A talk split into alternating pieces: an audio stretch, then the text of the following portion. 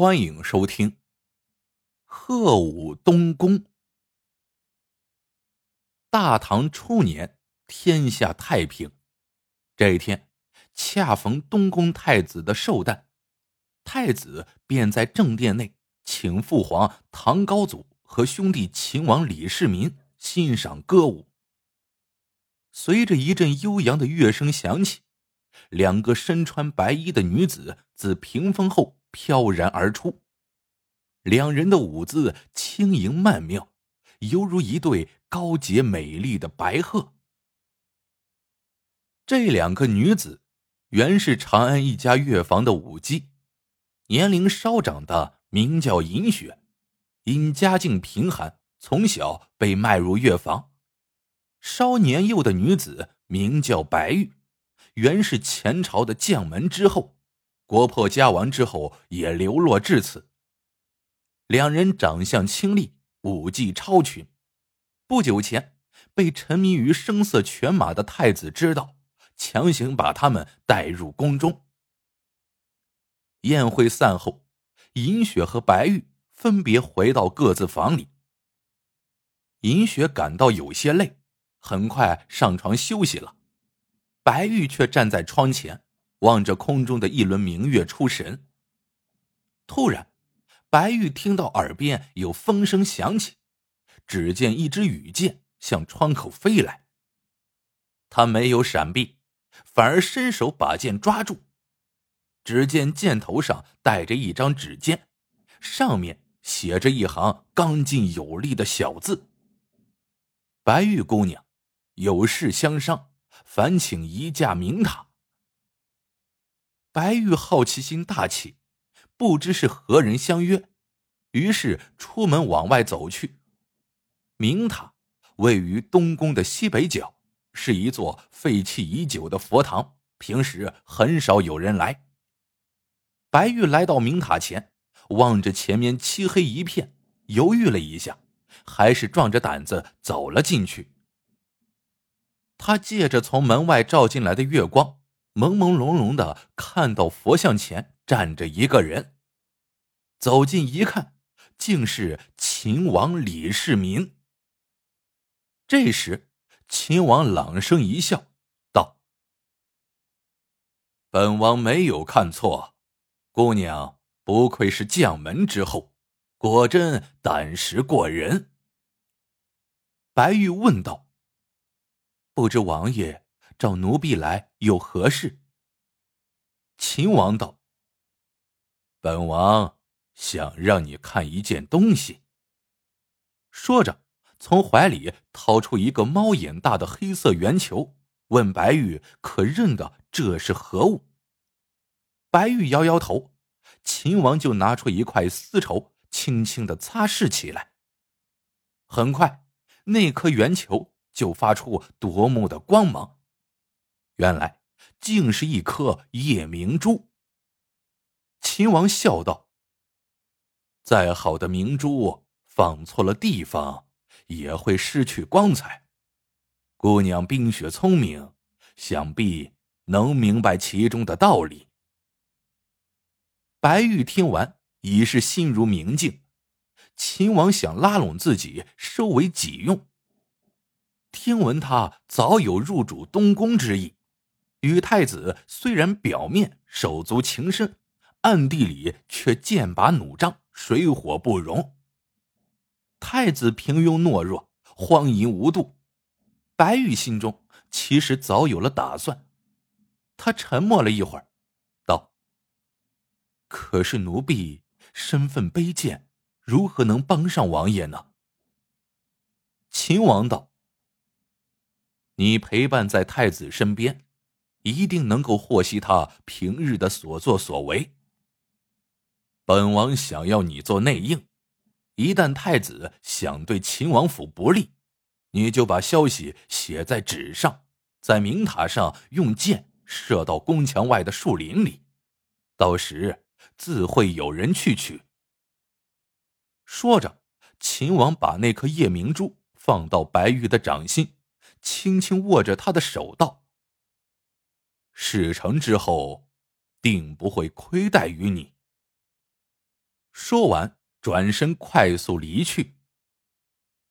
从此，白玉就暗暗的留心太子的一举一动。一天，东宫里突然来了一个精悍的武士，与太子在书房私谈良久。白玉感到不妙，悄悄走到后窗窃听，才知道，原来太子要这个武士趁明日秦王上朝之际进行行刺。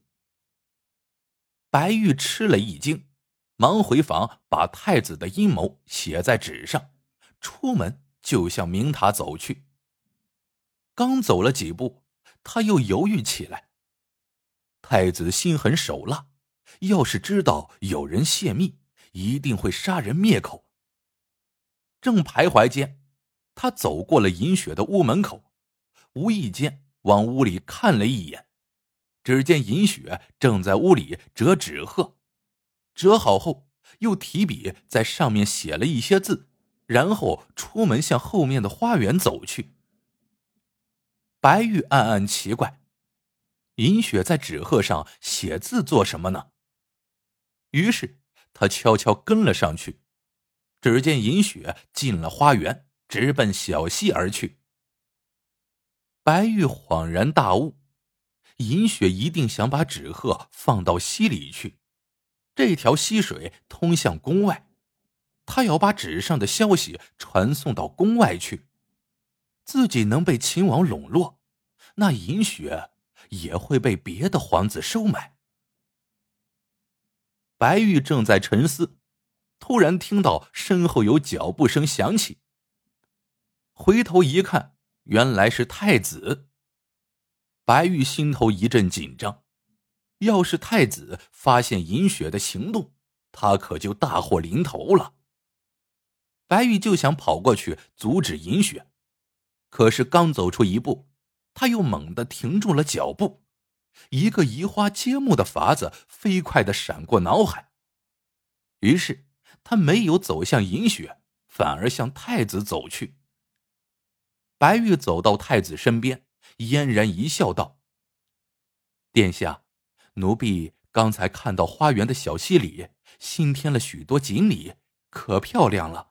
您去看看吧。”太子听了，点点头，果然向西边的水亭走去。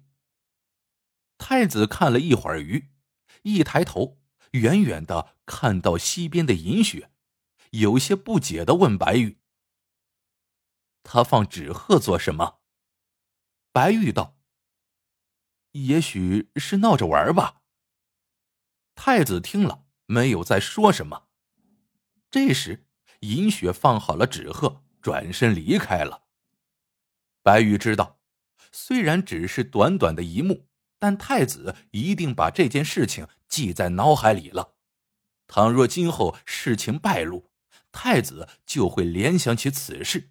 到时就会怀疑到尹雪头上。白玉心里默默的道：“姐姐，既然你也背叛了太子，就别怪妹妹自私了，只能祈求苍天保佑，我们都平安无事。”到了晚上，白玉悄悄的来到明堂，把写着消息的纸条射向了外面的树林。第二天。他看到太子下朝后满面怒容，原来他派出的刺客不但没有伤到秦王，反而被秦王杀死了。白玉松了口气，消息果然安全送达了。此后，东宫里一有什么风吹草动，白玉都及时的告知秦王。时间一久，太子也觉察到了宫内有奸细。这一天，他思索许久，终于想起了尹雪在溪里放纸鹤的事情。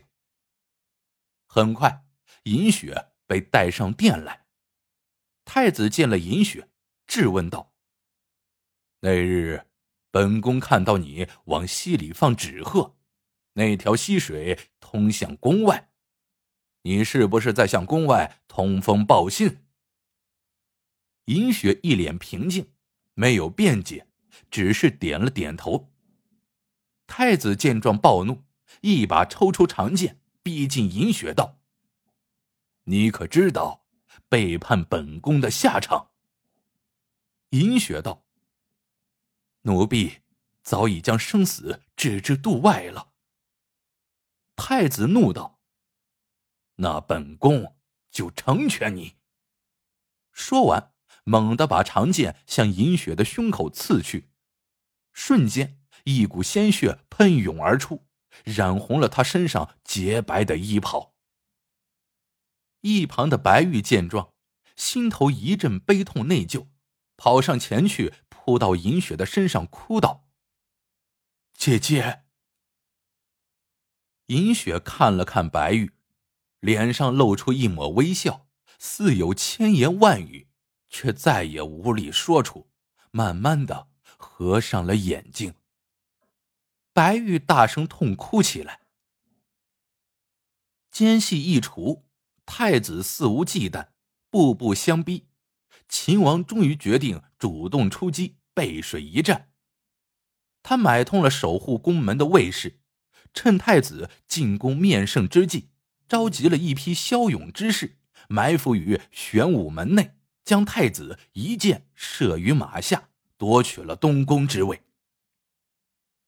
一年后的春天，长安城的郊外出现了一位衣着华丽、气质高贵的女子。这位女子正是白玉。现在她已被秦王纳为妃子。见今日阳光明媚，便带着随从出来踏青。白玉走到渭水河边，突然看到岸边有户农舍，窗前挂着一串串纸鹤。农舍门边站着一个苍老的妇人。白玉心中一动，就上前问老妇：“纸鹤是谁折的？”老妇叹了一口气，悠悠的道：“是贫妇的女儿折的。自从她入宫后，每隔几天就折一只纸鹤，放到河里传递给我。”我已经有半年没有收到纸鹤了，我想，他大概已不在人世了。说罢，泪水从眼角流了出来。白玉心头一震，颤声问道：“你女儿叫什么名字？”